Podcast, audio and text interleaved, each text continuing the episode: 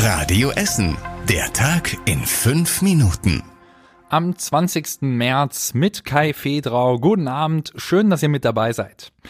Bus- und Bahnpendler mussten heute wieder auf Alternativen ausweichen. Der Nahverkehr ist in mehreren Städten bestreikt worden, auch bei uns in Essen. Und deshalb sind heute viele Busse und Straßenbahnen ausgefallen. Auch morgen wird die Ruhrbahn wieder bestreikt. Dann wird es auch Streiks in anderen Bereichen geben, zum Beispiel bei der Stadt, den städtischen Kitas und einigen Kliniken. Welche Bereiche im Einzelnen betroffen sind und welche Buslinien bei der Ruhrbahn trotzdem fahren, haben wir euch auf radioessen.de zusammengefasst. Die Schwimmbäder bei uns in Essen sind mit den Vorbereitungen für die Freibadsaison gestartet. Im Freibad Stehle ist heute das neue Schwimmbecken angeliefert und eingesetzt worden. Das Freibad muss nach der Hochwasserkatastrophe vor zwei Jahren komplett neu gebaut werden.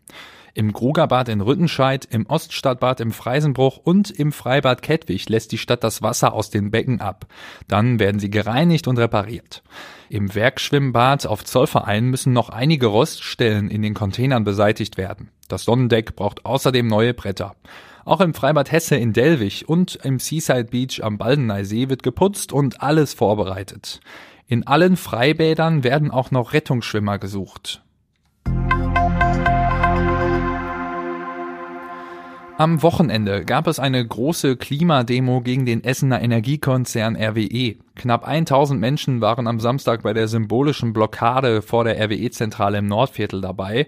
Sie forderten unter anderem den Stopp der Braunkohleförderung in Lützerath. Es ist einfach schon zu spät. Wir müssen dringend was tun. Und das ist meine Motivation, herzukommen und diesen weiten Weg dann auch mit dem Fahrrad zu nehmen. Weil ich es wichtig finde, ein Zeichen zu setzen. Ich war dreimal in Lützerath, die kleinen Häuser, alles war weg. Das war sehr traurig. Wie uns die Polizei Essen mitgeteilt hat, verlief die Demo weitestgehend friedlich. Es gab nur kleinere Zwischenfälle, als vermummte Demonstranten am Hauptbahnhof und an der alten Essener Straße Pyrotechnik gezündet hatten.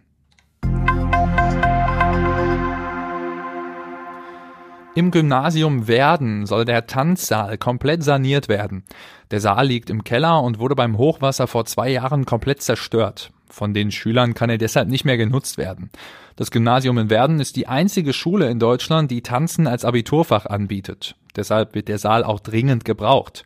Unter anderem sollen Boden, Bäder, Umkleiden und auch die Fenster neu gemacht werden. Im August nächsten Jahres sollen die Schüler dann wieder in dem Saal tanzen können. Die Sanierung soll insgesamt knapp 1,3 Millionen Euro kosten. Der Stadtrat entscheidet darüber am Mittwoch. Die Arbeiten am Borbecker Mühlenbach in Bocholt kommen so langsam voran. Da wird nach langer Pause der Abwasserkanal an der Erdwegstraße weiter verlegt. Die Emscher Genossenschaft hat jetzt das Loch für das Rohr gegraben.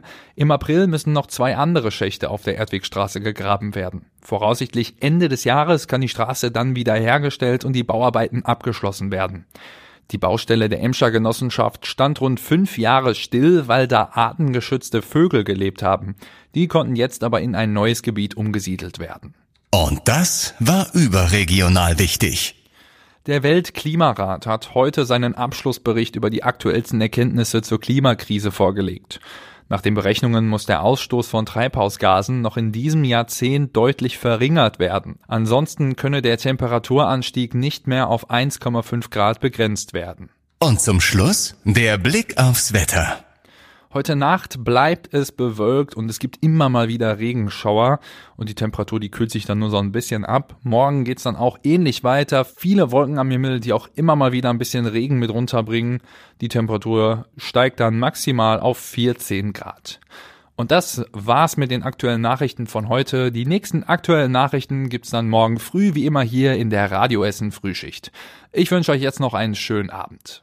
Das war der Tag in fünf Minuten. Diesen und alle weiteren Radioessen Podcasts findet ihr auf radioessen.de und überall da, wo es Podcasts gibt.